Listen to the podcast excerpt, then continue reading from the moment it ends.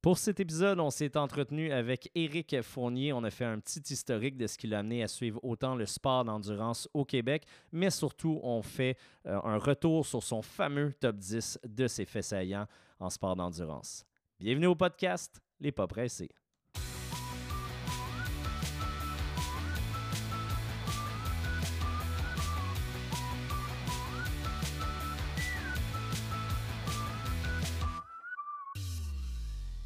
Salut Éric Fournier, merci beaucoup d'être avec nous ce soir.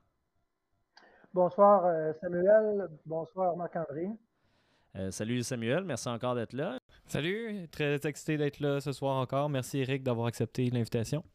Donc Eric, euh, on veut savoir un peu, parce que disons-le ainsi, tu es, pas mal une des meilleures références pour le sport d'endurance au Québec, particulièrement aussi pour la course à pied.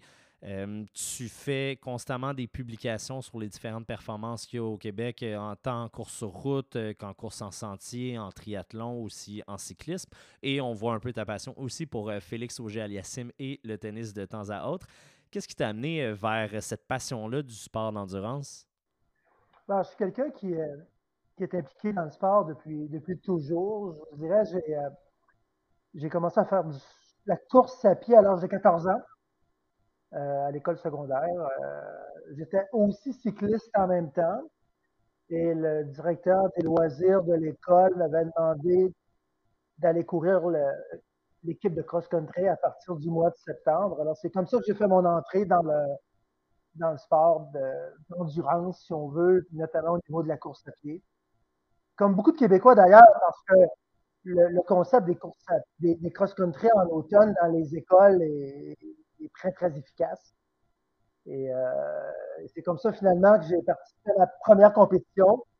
Et euh, j'ai jamais arrêté de compétitionner jusqu'à l'université. Donc, je courais à l'époque la Coupe du Québec et euh, le circuit endurance.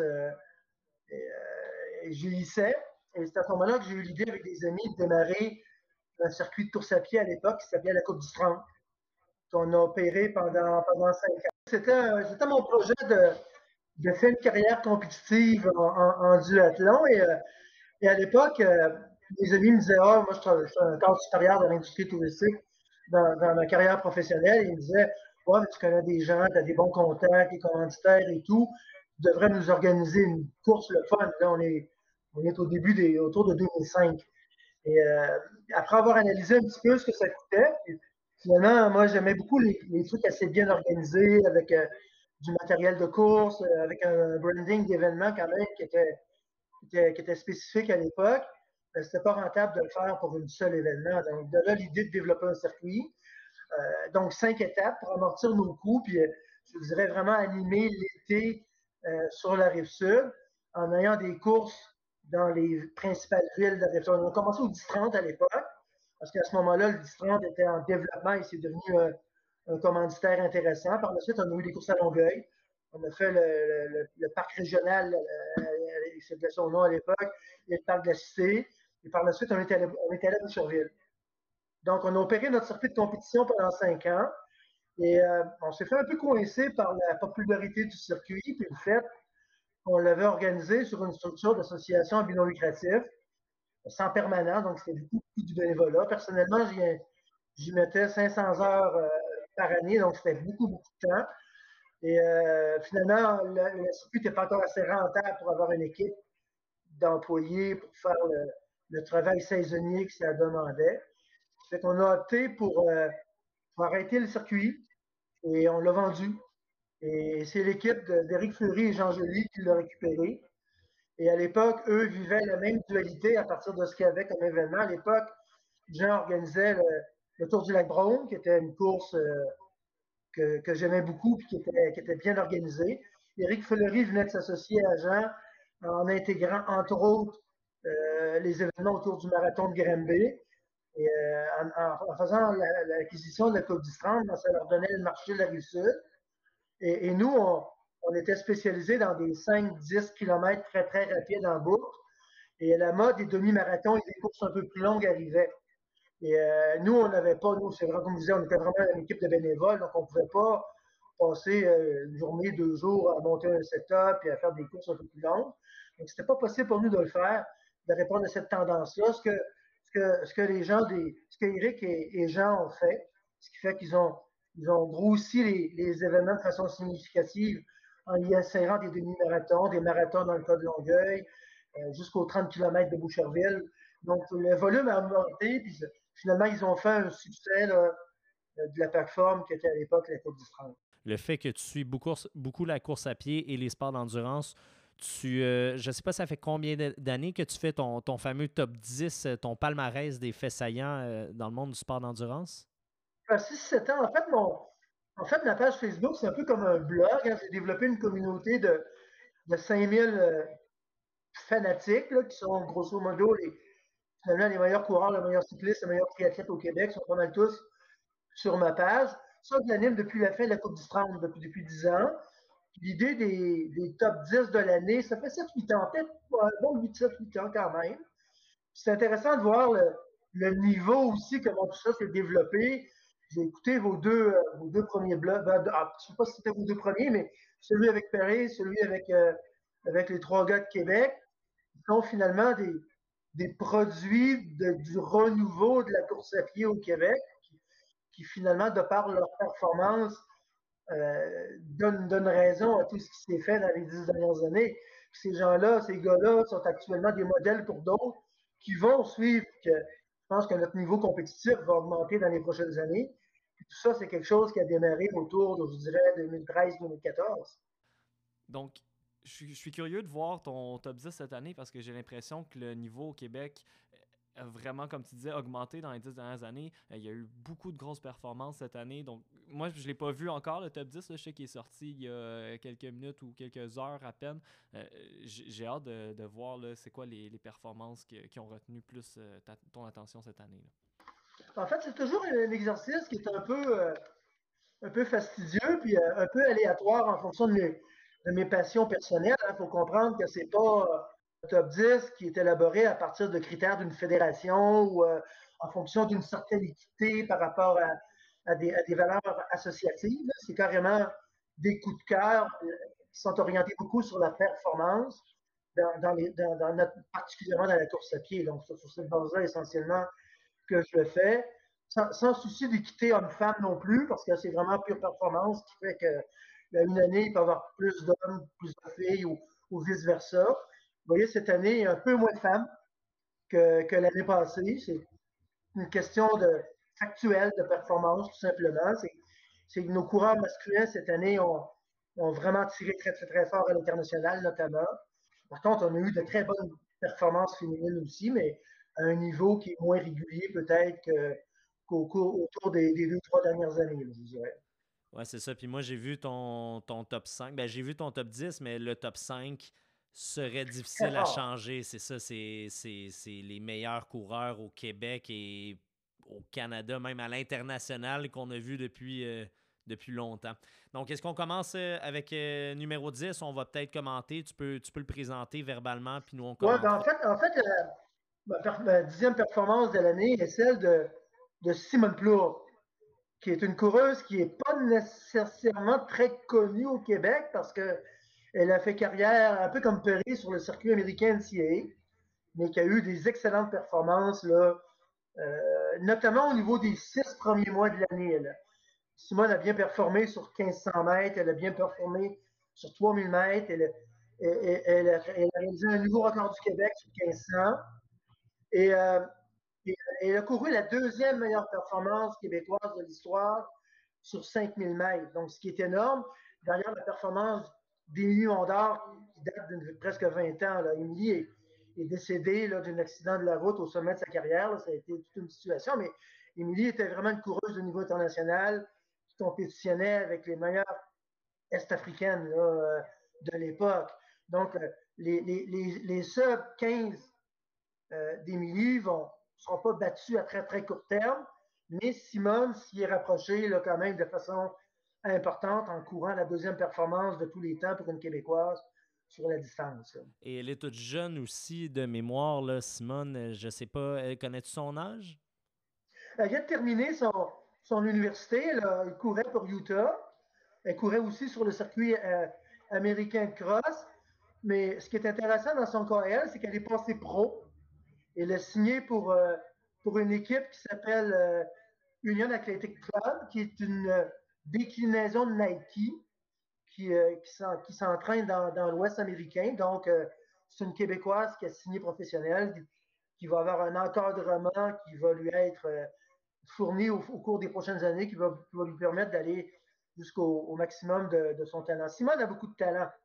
Et euh, on voit là, que dans les derniers mois, elle avait un cycle de progression qui, est intéressant. Souvent, les athlètes ont des cycles de développement qui varient en fonction de leur maturité sportive. Des fois, c'est un peu plus jeune. Euh, et on voit que Simone, euh, de par la fin de son année 2022, le début de son année 2023, ben, elle, est vraiment sur une courbe croissante. Maintenant, en neuvième place, on continue encore du côté féminin avec la championne canadienne de demi-marathon. Je te laisse élaborer. Ben, en fait, euh, euh, Elisa Hugo est mon, neuvième choix. Euh, Elisa qui avait eu une excellente année 2022. Elisa a connu des petits problèmes de blessure cette année à deux reprises, d'ailleurs, ce qui lui a fait manquer des, lui a fait reporter certains de ses objectifs, manquer entre autres les, les, mondiaux d'athlétisme, duquel elle devait faire, représenter le Canada au niveau du marathon.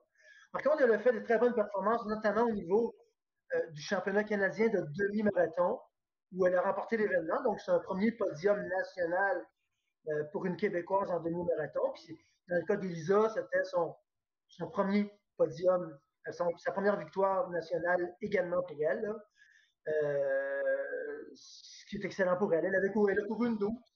Elisa a eu le record québécois de marathon jusqu'au printemps. Il a été battu par la personne qui est mon huitième choix.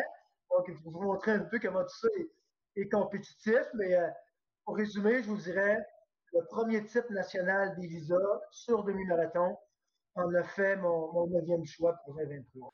Je crois qu'elle a le record québécois aussi au demi-marathon, ou je sais qu'elle se l'est échangé. Là... Euh. Ça, elle l'avait, mais on va voir tout à l'heure qu'Anne-Marie Como a, battu son record par quelques secondes le printemps dernier, mais effectivement, Elisa euh, a détenu le record québécois sur, demi. Euh, était autour du 2,33 sur, marathon.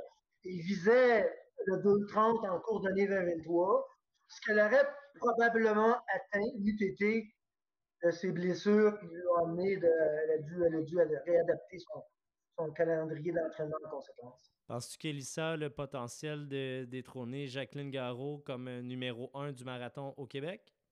Je pense que oui. En, fait, on, pourra en parler plus globalement tout à l'heure. On a peut-être trois filles qui sont à ce niveau-là. Euh, qui, pourra, qui, pourraient, qui pourront s'y attaquer. Ça, devrait se passer dans les deux prochaines années. On va voir dépendamment du niveau de développement de, je dirais, d'Elisa, d'Anne-Marie et de, Caroline Pomerleau, qui est une nouvelle joueuse dont on va parler tout à l'heure, mais qui a eu une saison, elle également, une, année 2022 euh, exceptionnelle dans le cas de, de, Caroline.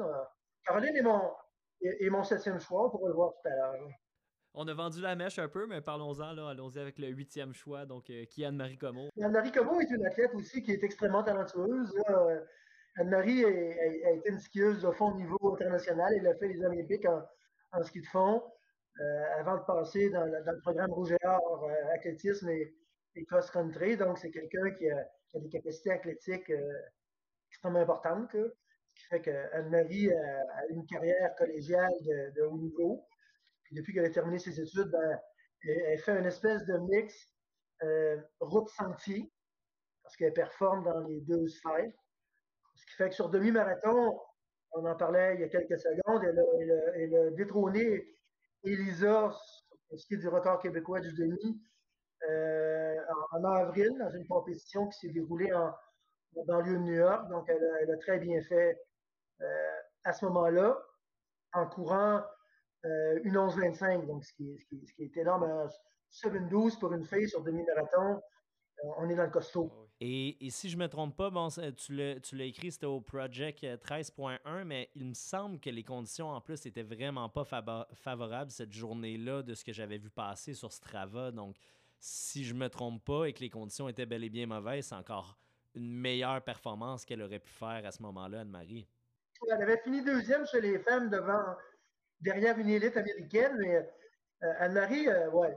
Mais Anne-Marie, quelqu'un qui, une fille qui peut performer dans des conditions difficiles aussi. Hein, elle a un mental et ça vient de son, de de son background de skieur de fond, mais elle est très, très forte en sentier. L'autre élément qui fait que, je l'ai retenu pour ma huitième place de cette année, c'est ses performances en course de montagne. Elle a représenté le Canada euh, au championnat du monde de course en montagne qui se déroulait cet été à, Innsbruck, en Autriche. Et euh, elle a fait deux fois une 15e position, donc deux top 15. Meilleure performance canadienne, évidemment, meilleure performance québécoise de tous les temps dans, la spécialité.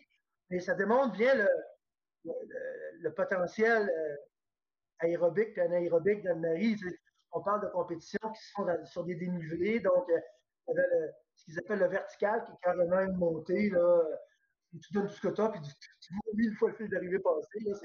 C'est extrêmement exigeant et, sans, aucun repos possible. il n'y a, rien de tactique là-dedans. C'est essentiellement euh, anaérobique.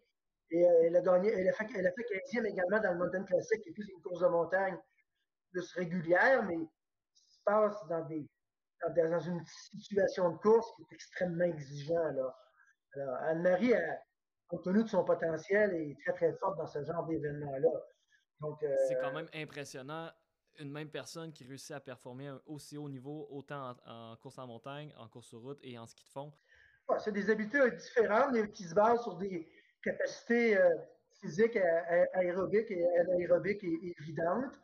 Il faut comprendre aussi qu'Anne-Marie a conclu son, son année avec une deuxième place au championnat canadien de marathon qui se déroulait dans le cadre du, Toronto Waterfront Marathon en octobre dernier. Donc, euh, c'est intéressant parce qu'elle a fait route, montagne, route, mais dans les trois cas, au très, très haut niveau.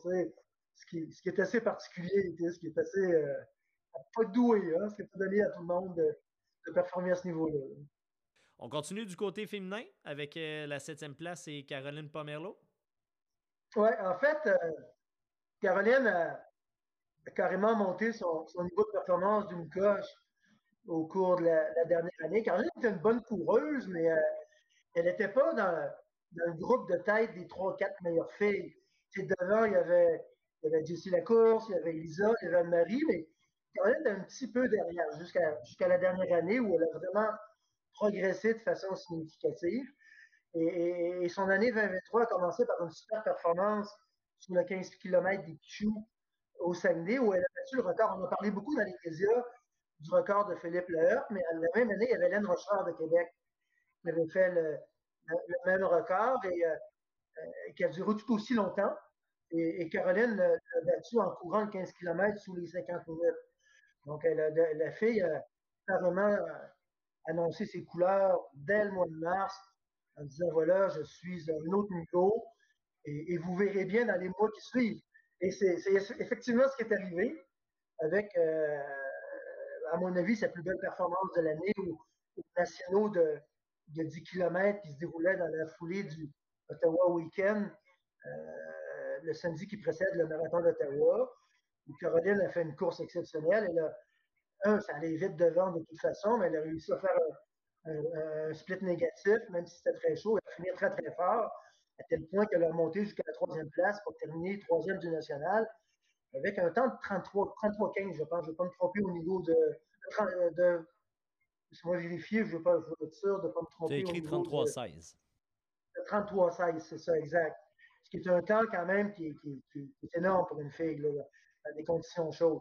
Donc, Caroline a vraiment franchi une étape à ce moment-là elle s'est vraiment inscrite au niveau des meilleurs coureurs du Canada euh, sur, la distance.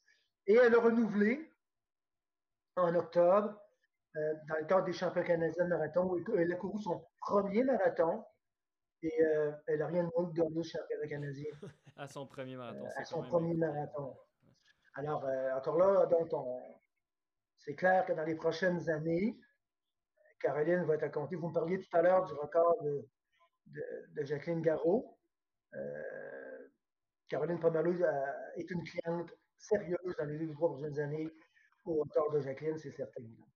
Ça serait intéressant de savoir justement ce que Caroline a fait pour euh, avoir cette progression-là parce que, bon, tu as mentionné qu'elle soustrait quand même deux minutes à son record personnel sur 10 km. Deux minutes, c'est gigantesque comme progression. Premier marathon, championne nationale. Donc, je serais curieux de savoir, ça a été quoi sa, sa recette ou son, son programme d'entraînement, les, les, grosses lignes pour mener à une performance, euh, à des performances aussi grandioses que ça. C'est, exact. À l'université, je crois qu'elle était plus concentrée sur le demi-fond, tout en faisant le cross-country euh, à, l'automne, mais elle n'était pas euh, dans les trois leaders de l'équipe de cross-country. C'est une bonne équipière de cross, mais son transfert demi-fond fond n'était peut-être pas fait à ce moment-là.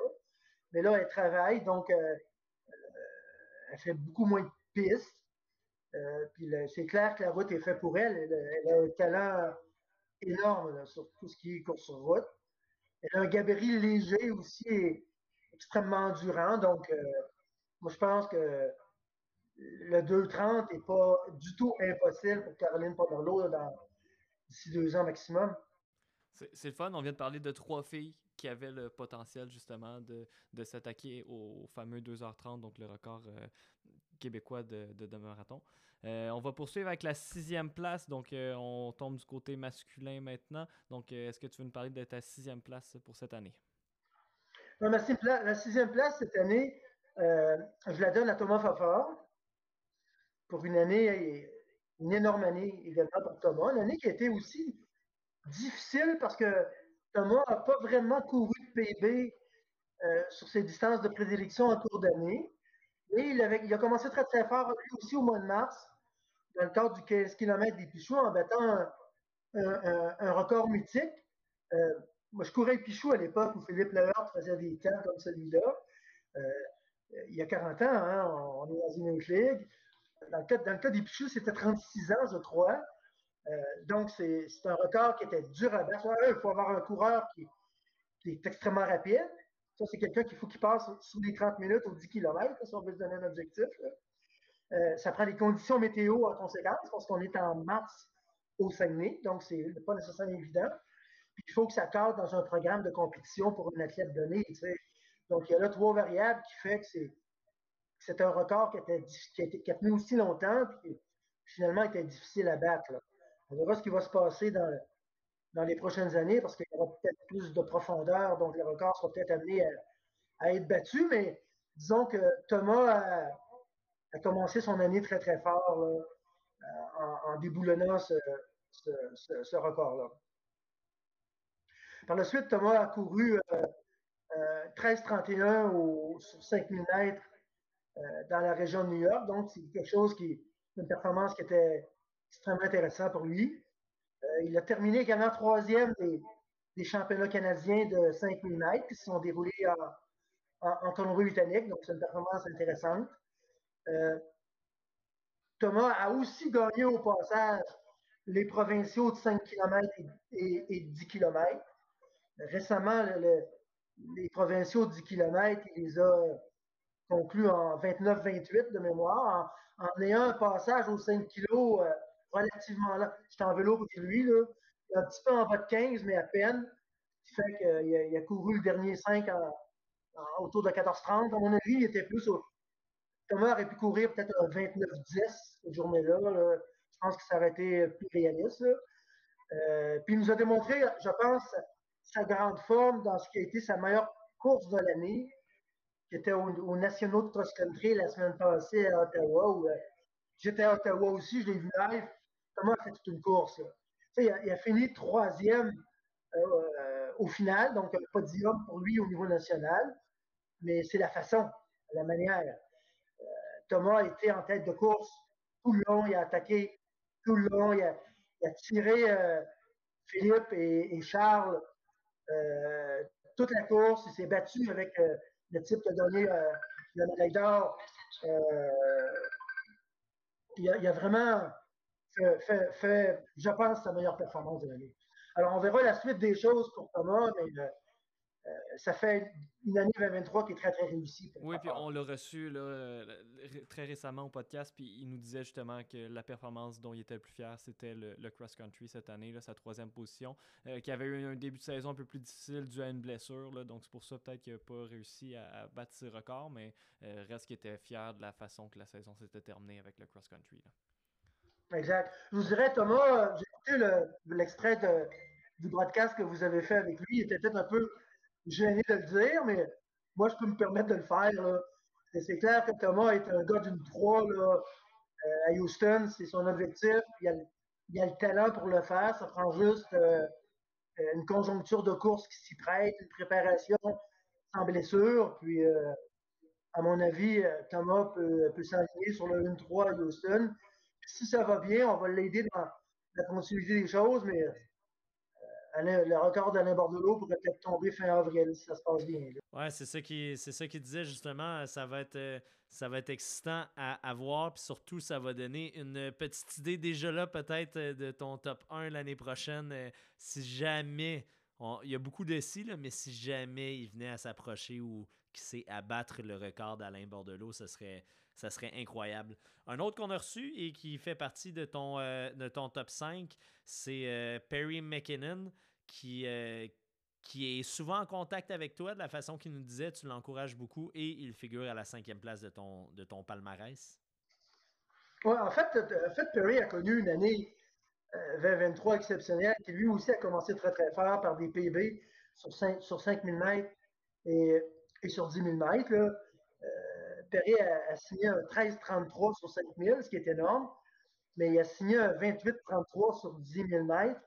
Et euh, ce qu'il faut savoir, c'est que euh, Alain Bordelot, l'année où Alain Bordelot a réalisé son 2-14 à Ottawa en 84, euh, Alain avait réalisé, a réalisé le, record du Québec sur 10 000 mètres la, semaine d'avant.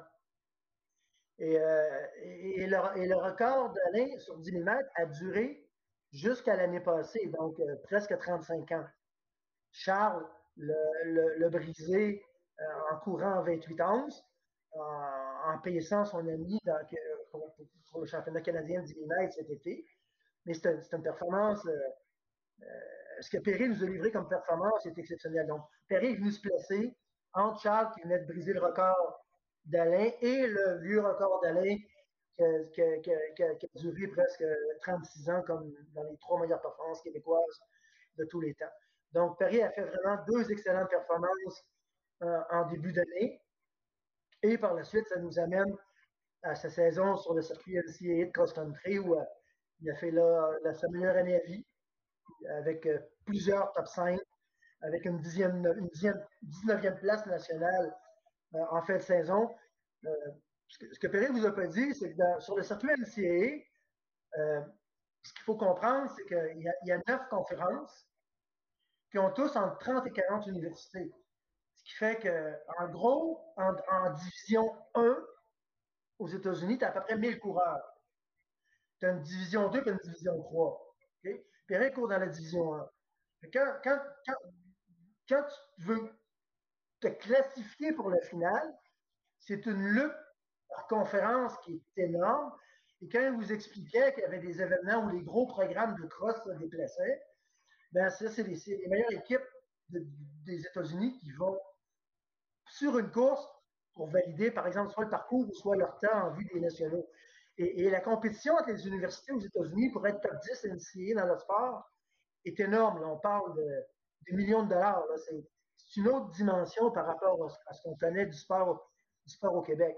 Alors, terminer 19e dans une course de 250 dans un pool qui en compte 1000, c'est, une performance monumentale. Et ce qu'il faut comprendre aussi, c'est que les universités américaines font du recrutement partout dans le monde. Ce qui fait que maintenant, les meilleurs Norvégiens, les meilleurs Australiens, les meilleurs Britanniques, les meilleurs Français sont souvent recrutés par des universités américaines.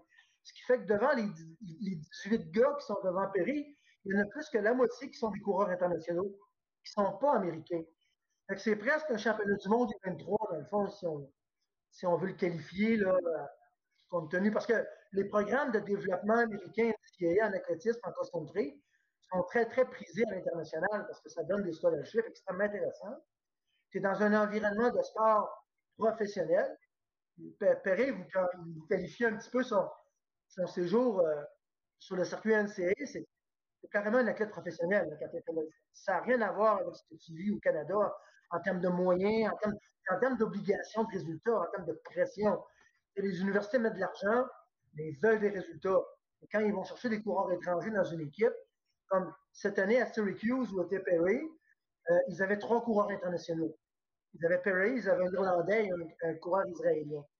Le reste, c'était des coureurs américains. C'est clair que l'attente des entraîneurs de l'équipe, peut-être les trois coureurs internationaux sont devant. C'est des coureurs invités. un scholarship américain coûte peut-être 60, 70, 80 000 à l'université. Donc, il faut que tu aies les résultats qui, sont en, lien avec les, objectifs dans l'équipe. Donc, c'est beaucoup de pression aussi sur les athlètes, ce qui fait que c'est carrément un environnement de coureurs professionnels qu'on réalise pas au Québec parce qu'on voit nos, programmes universitaires qui sont quand même très forts ici, mais c'est pas comparable à ce qu'on voit aux États-Unis. Fait que euh, c'est quand même une grosse saison que Perry a faite. on dirait que c'est difficile de mesurer à quel point c'est impressionnant et fort, mais je pense que tu l'as bien expliqué, surtout avec les coureurs internationaux. C'est pas juste 19e aux États-Unis, c'est 19e, comme tu dis, qui est pratiquement dans le monde. Je vais vous donner un petit exemple, on va conclure là-dessus la cinquième place à Perry. Perry était en vacances cet été chez, chez lui dans les cantons de l'Est, il y avait le demi-marathon de Sherbrooke. Évidemment, c'est ses amis, c'est Acatia Sherbrooke. On dit Perry, tu viens courir, tu es chez vous. Bon. Perry est allé courir, euh, mais il était, il était en, pause.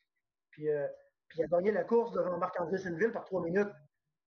Puis Marc, Marc, Senneville est, champion provincial sur demi. Il est un gars de 1,5. Donc, ça, situe le niveau. Là. Quand même, c'est du costaud. Puis tu vois, c'est ça. C'était un excellent exemple pour remettre en perspective à quel point Perry peut être euh, dominant. Puis Perry, un des, une des choses qui a fait en sorte que tu l'as mis top 5, c'est euh, entre autres sa performance au national de cross-country. On en a un autre qui a très très bien performé euh, au niveau national en cross-country et c'est ton quatrième, ton top 4, Philippe Morneau-Cartier. Exact. Philippe est, un coureur qui, déjà l'an passé, euh, avait annoncé son, niveau euh, dans le cadre des Nationaux U qui s'était déroulé à, Halifax dans ce cas-ci. Mais euh, cette année, une année plus vieux, mais il faut comprendre que Philippe est aussi très jeune, hein, on parle d'un jeune de 22 ans, mais qui a des habiletés peu communes en cross-country. Vous savez, un coureur peut être rapide sur piste, mais ça ne veut pas dire nécessairement qu'il est capable de transférer ses habiletés de piste en parcours de cross-country. Dans bien des cas, ça peut se faire, mais dans d'autres cas, il y a une adaptation qui est plus difficile. Dans le cas de Philippe, ça semble être l'inverse. L'exemple que je pourrais vous donner, c'est comme une Formule 1, puis un, je sais pas moi, un, 4x4 Porsche Cayenne. Dans le fond, si on veut le comparer, là, Philippe, c'est un peu le 4x4 Porsche Cayenne il y, a, une habileté sur, sur, des parcours non conventionnels phénoménal, dans les vallons, dans les montées, dans les descentes, une régularité de foulée.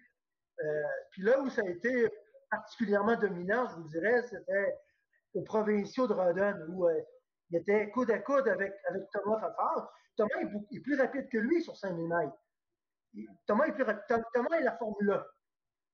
Mais à Rodden, c'était extrêmement boueux, euh, glissant. Euh, là où il y avait du, gazon, c'était spongieux. Les, gars qui allaient 3-4 pouces dans, l'eau. Et, Philippe roulait là-dedans, je vous dirais.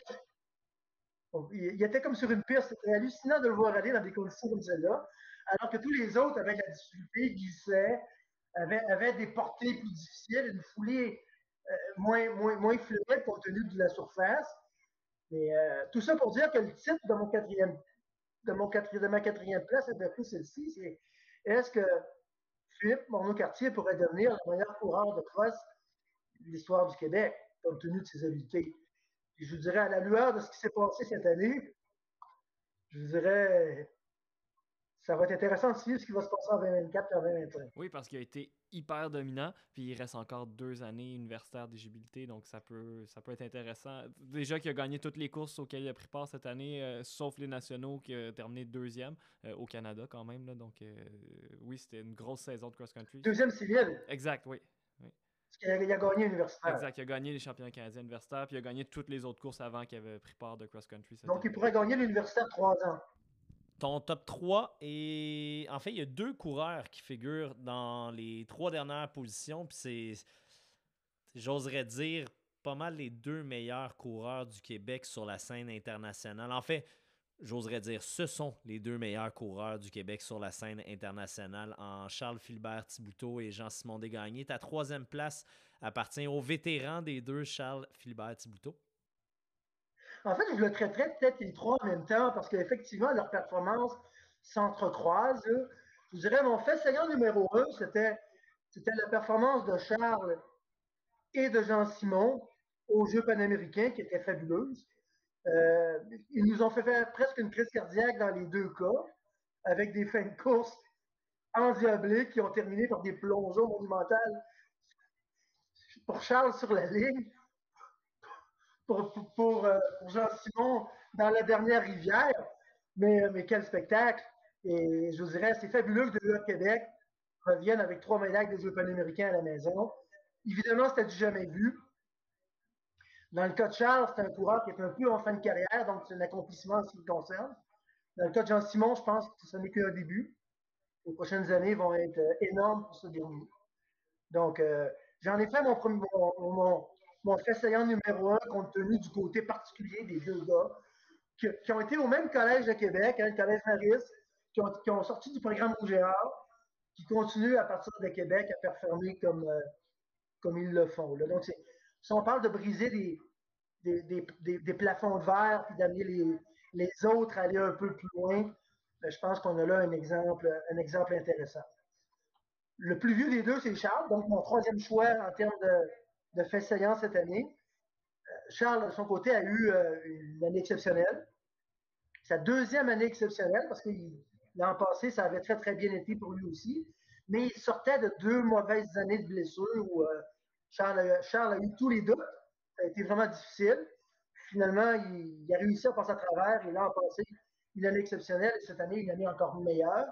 Ce qui fait qu'il a réussi à enchaîner toute une série de performances sur 1500 mètres qui l'ont amené à briser le 3,34, le 3,33, puis finalement courir 3,32,09, une performance énorme sur 1500 mètres, ce qui fait qu'il s'est retrouvé déjà qualifié pour les Jeux de Paris un an à l'avance, ce, qui est énorme dans la planification d'un athlète. Ça, te soustrait une pression euh, énorme dans les mois qui précèdent les JO. Donc, euh, ça, tout ça, tout ça est, est, réglé.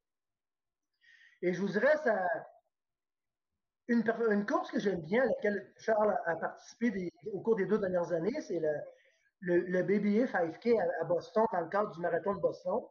Le focus est mis beaucoup sur le, volet marathon à Boston, mais l'épreuve de 5 km, où il y a quand même 10 000 personnes, est, extrêmement compétitive. Et, Charles avait gagné cette étape-là sur 5 km l'an passé, ce qui était fabuleux. On se serait dit, euh, un Québécois va-t-il gagner un jour cette course-là? C'est impossible. Mais Charles a réussi à le faire l'an passé. Il ne l'a pas gagné cette année parce qu'évidemment, les Américains sont organisés pour ne pas se faire faire deux fois. Parce que c'est sûr qu'ils ne veulent pas être contents de voir un Canadien aller chercher cette course-là. Mais il a quand même couru une super performance euh, cette année dans le cadre, dans le cadre de cet événement-là, en, courant 13-32 sur route, ce qui, ce, qui, ce qui est énorme. Mais la plus grosse course de Charles, la meilleure performance de Charles au cours de la dernière année, ça, euh, s'est fait sur 2000 mètres dans le cadre d'un mid-track en Belgique, à Bruxelles, où il a réussi à battre le record, un record nord-américain euh, sur, 2000 mètres en courant 4,51. Et ça, c'est la, meilleure performance à vie de Charles Philibert Couteau. C'est énorme. C'est une distance un peu atypique. On en parle peu. Mais il euh, faut, faut, croire que cette journée-là, cette soirée-là, euh, toutes les astres étaient alignés pour Charles pour qu'il livre une performance, une performance de ce niveau. Oui, puis on parle justement dans le podcast euh, Runwise là, avec euh, Maxime Lopez de cette performance-là qui, selon lui, même équivalait à un 3,31 au, au 1500. Puis c'était aussi pour lui sa meilleure performance à vie. Donc c'était toute une performance. Euh, énorme. Moi, ce que je trouve le plus impressionnant aussi avec Charles, c'est que, ben, un, ça va, il va rentrer dans, dans, l'histoire du Québec comme un des meilleurs coureurs, sinon le meilleur coureur au Québec. Mais c'est, j'ai l'impression qu'il est un pionnier un peu euh, pour l'athlétisme, pour un renouveau dans l'athlétisme au Québec. J'ai l'impression qu'il va motiver une nouvelle génération de coureurs. Tu sais, Charles va avoir 34 ans. Puis là, il y a une nouvelle génération de coureurs d'une dizaine d'années de moins que lui qui est, qui est en émergence. Non seulement il livre des performances qui sont grandioses, mais il pave la voie à, à d'autres coureurs qui s'en viennent au niveau, euh, au niveau national, au niveau international. Puis ça, je pense qu'il faut rendre à César ce qui revient à César. Je pense que Charles a un, bon impact là-dessus, justement. Tout à fait. En fait, Charles a été le, le premier gros coureur à sortir du programme, du nouveau programme du Rouge et en, 2014.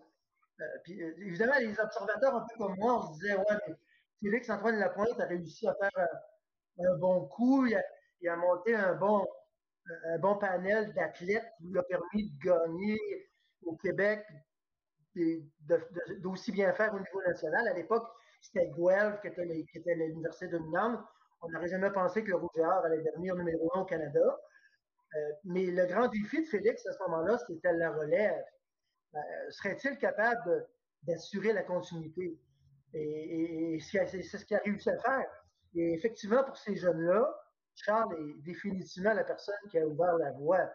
Euh, des gars comme Jean-Simon, des gars comme Thomas, des gars comme Perry McKinnon sont des gens qui, qui ont Charles comme idole. Là, la, problématique, c'est que Charles reste plus longtemps, c'est pour ça qu'ils peuvent courir contre lui.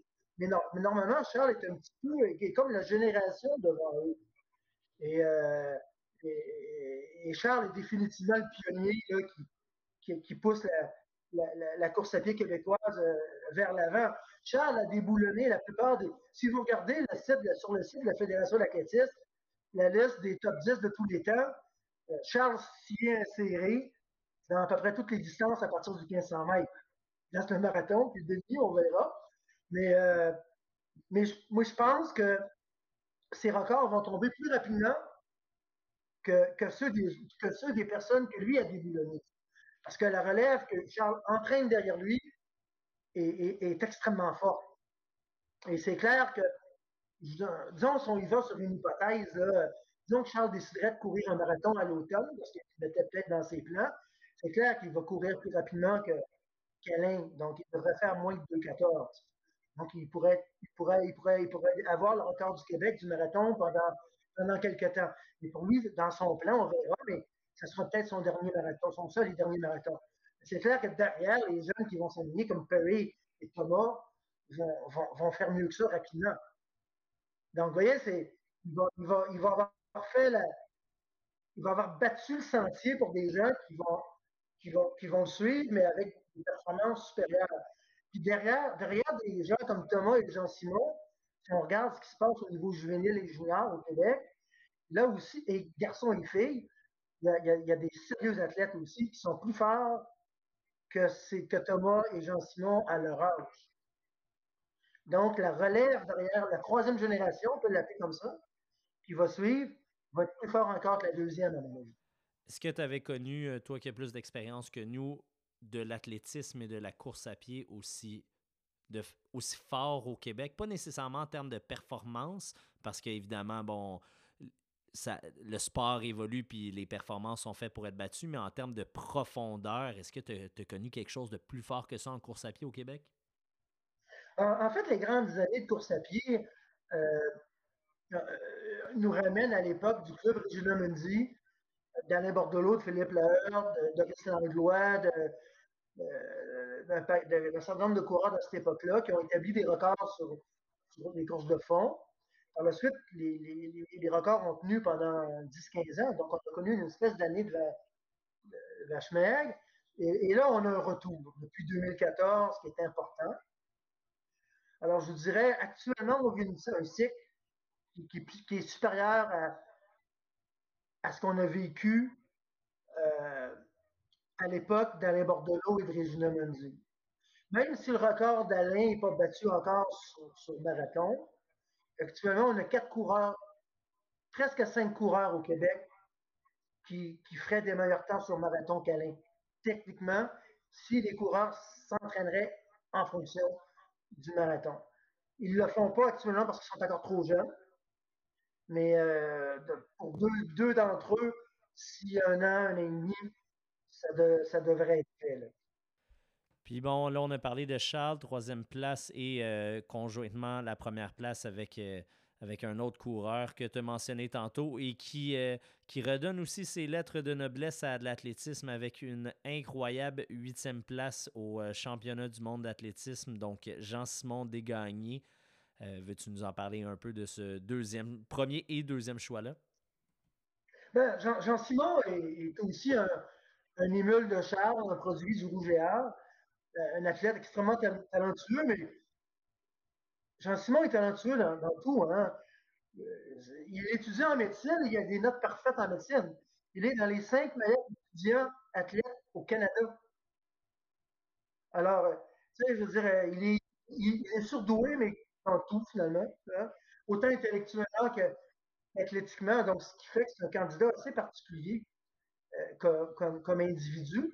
Mais pour ce qui est de son côté euh, athlétique, Jean-Simon avait bien commencé l'année en courant le PIB sur, sur 5000 mètres. Donc, il a, descendu son temps de, sur 5000 mètres jusqu'à la hauteur de 13,37, donc ce qui est assez bon. Ça le ramène dans le groupe de Perry, Thomas, euh, et Charles. Donc, on a quatre coureurs qui sont les, sous les 13-37 actuellement au Québec, ce qu'on a, évidemment jamais vu. par la suite, évidemment, euh, Jean Simon est devenu champion canadien de 3 mètres lors des nationaux d'athlétisme en, Colombie-Britannique. par la suite, il est allé faire une première compétition en Hongrie.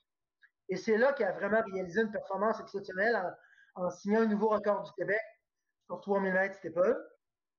Il est revenu au, Québec. Il est reparti par la suite pour les championnats du monde. Et c'est vraiment là que Jean-Simon a écrit une page d'histoire en, terminant huitième des mondiaux euh, de 3000 mètres. C'est une performance inimaginable. C'est comme, j'essaie de trouver une équivalence, là, mais euh, c'est une spécialité qui est très est-africaine, qui est très Europe, qui est très. Euh, de terminer huitième dans un peloton aussi relevé, c'est tout simplement phénoménal. C'est l'équivalent à peu près d'un 13-5, 13-7 sur 5000 mètres. On sait un petit peu mm.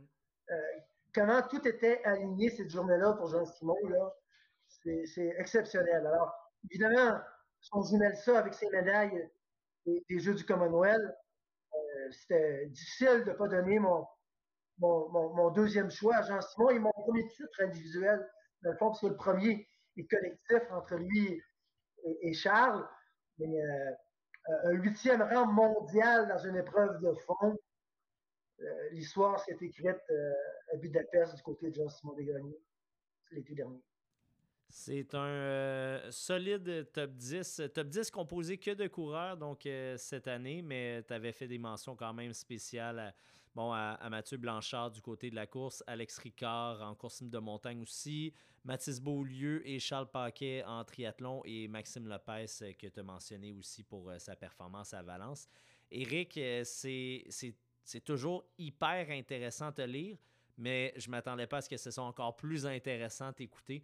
Ça a été vraiment passionnant d'entendre parler de, de, course à pied, des performances. Merci beaucoup de nous avoir accordé du temps ce soir. Ça fait plaisir. Merci de m'avoir invité. C'est toujours un plaisir de, de pouvoir communiquer, notre passion aux, amateurs de course à pied. Ben, merci Eric euh, d'avoir été là, puis au plaisir de se recroiser dans les courses euh, au Québec.